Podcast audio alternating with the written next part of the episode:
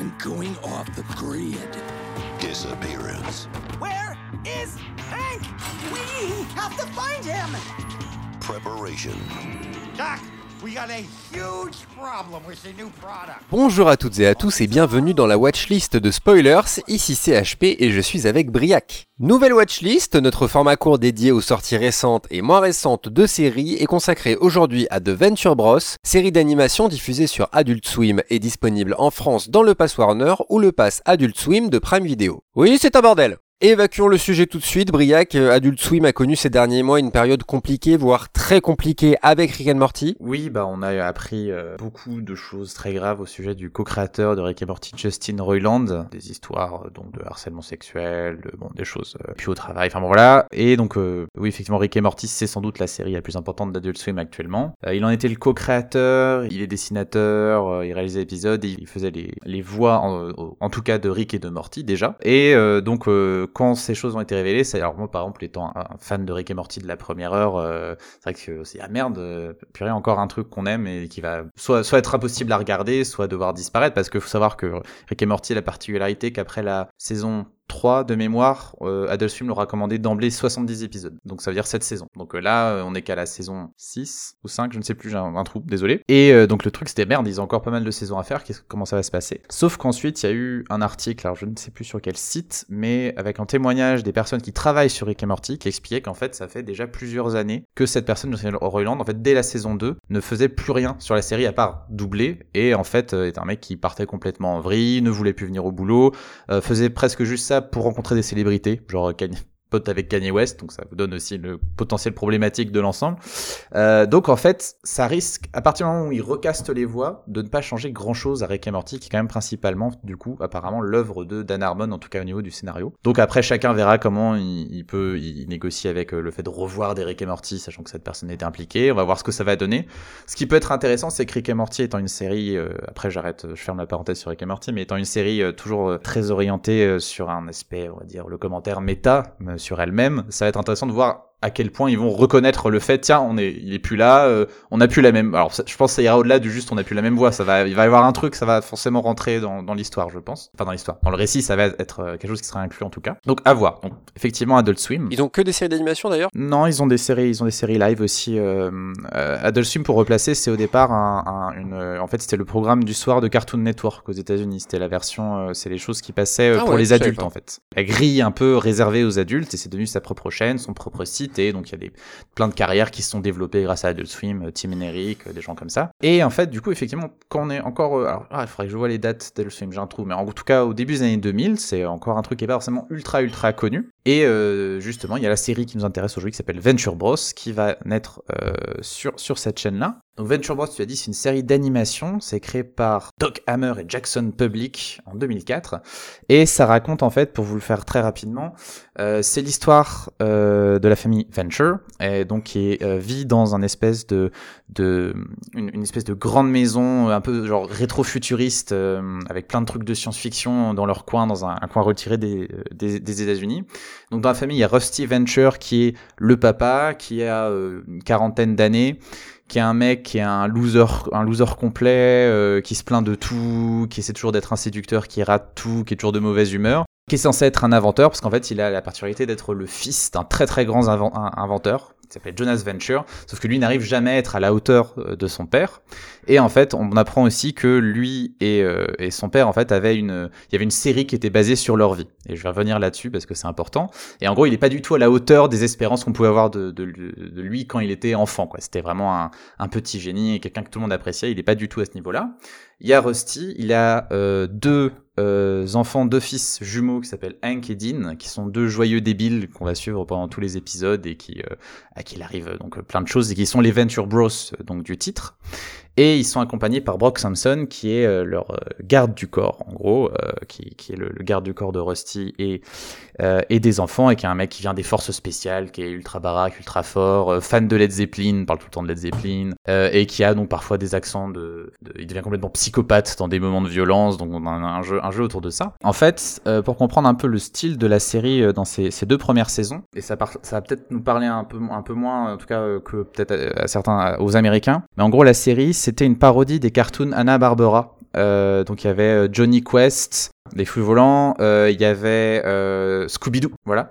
Et en fait, ça parodie ce style, en particulier Johnny Quest, alors qu'il n'est jamais, je crois qu'il n'y a jamais eu en France Johnny Quest, mais qui est justement sur les aventures d'un gamin qui euh, vit, qui part aux quatre coins du monde avec son père, qui est inventeur, etc.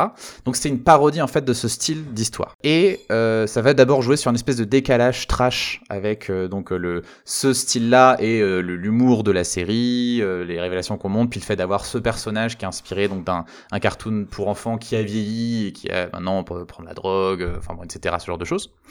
Euh, et ça reste dans ce style-là au début, c'est sympa, c'est drôle sans non plus euh, aller très loin, mais on voit peu à peu un truc assez particulier qui s'installe au bout de quelques épisodes, c'est que la série a une vraie mémoire, c'est-à-dire que les personnages vont continuer à parler de ce qui leur arrivé dans un épisode avant, euh, on a des personnages qui sont introduits qui reviennent, on a des petits éléments qui sont un peu approfondis, et donc c'est assez feuilletonnant. Et en fait, fort placé que en 2004, les séries comiques américaines euh, d'animation, c'était bon, on pense aux Simpsons, on pense à Futurama, etc., euh, jouaient assez peu là-dessus. Hein. Les Simpsons, même si on a quelques éléments un peu permanents, on a toujours, on retourne, on, oublie ce qui s'est passé dans l'épisode, quoi, à la fin, quoi. Tout retourne à la normale euh, entre guillemets.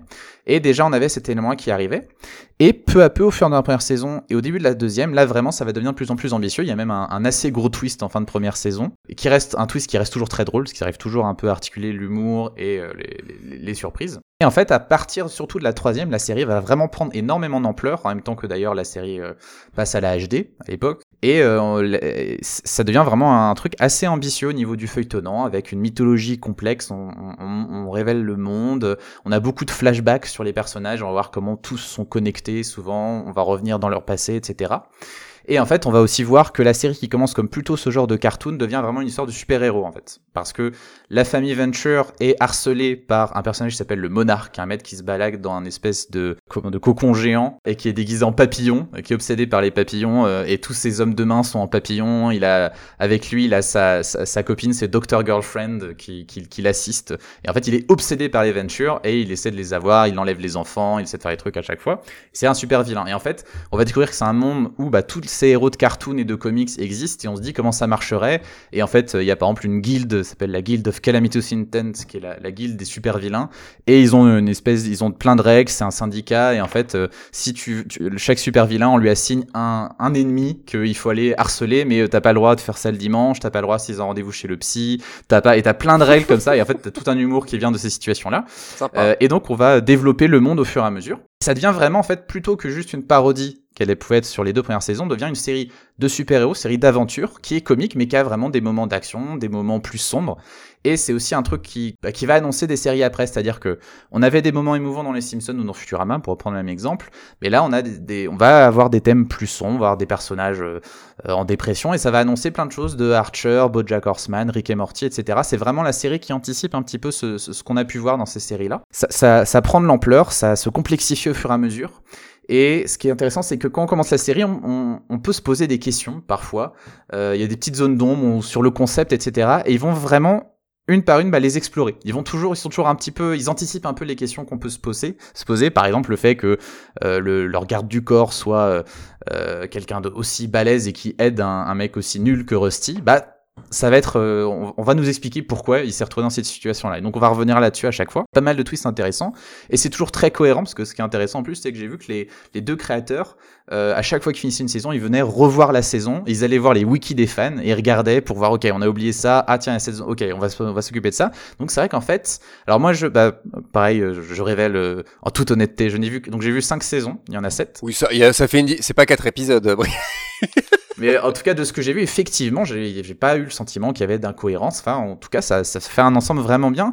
Et ce qui est drôle, c'est de voir comment, par exemple, un, un, personnage montré dans un flashback de la première saison va revenir dans la saison 5 à un moment. Ils vont faire Ah bah tiens, voilà, hop, on finit cette histoire-là, on reprend tel truc. C'est vraiment une grosse toile euh, euh, narrative qui est vraiment efficace. À côté, il y a donc l'humour, moi, me fait rire. Euh, c'est un truc qui est ultra référentiel et parfois très très pointu au niveau de la pop culture, de la pop musique aussi. Euh, parfois c'est très, des trucs très obscurs, d'autres c'est qu'il y a David Bowie joue un rôle important dans la série, sans déconner. Il y a vraiment David Bowie. Alors il est pas joué par David Bowie, mais David Bowie est un personnage clé de l'univers euh, Venture Bros.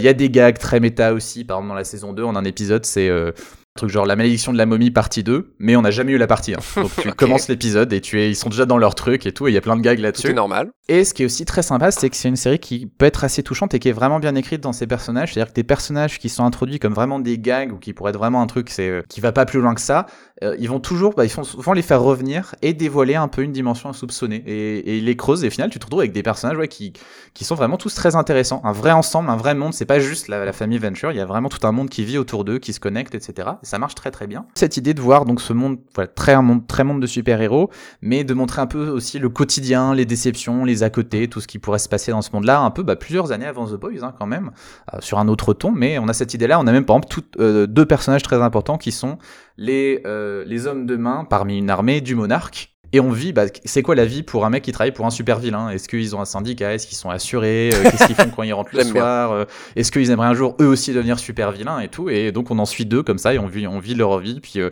comment en fait eux ils trouvent que les Ventures ils sont super sympas aussi, mais enfin voilà, ça va, ça va partir là-dessus. Et, et, donc voilà, c'est un peu et en, et, en, même temps ce, ouais la série hein, c'est intéressant parce qu'il y a ce côté parodie de ces séries des années 60. En même temps ça fait écho au thème parce que c'est une série aussi sur la déception puisque on a ce héros qui était très prometteur dans les années 60 et qui finalement n'a rien fait de sa vie.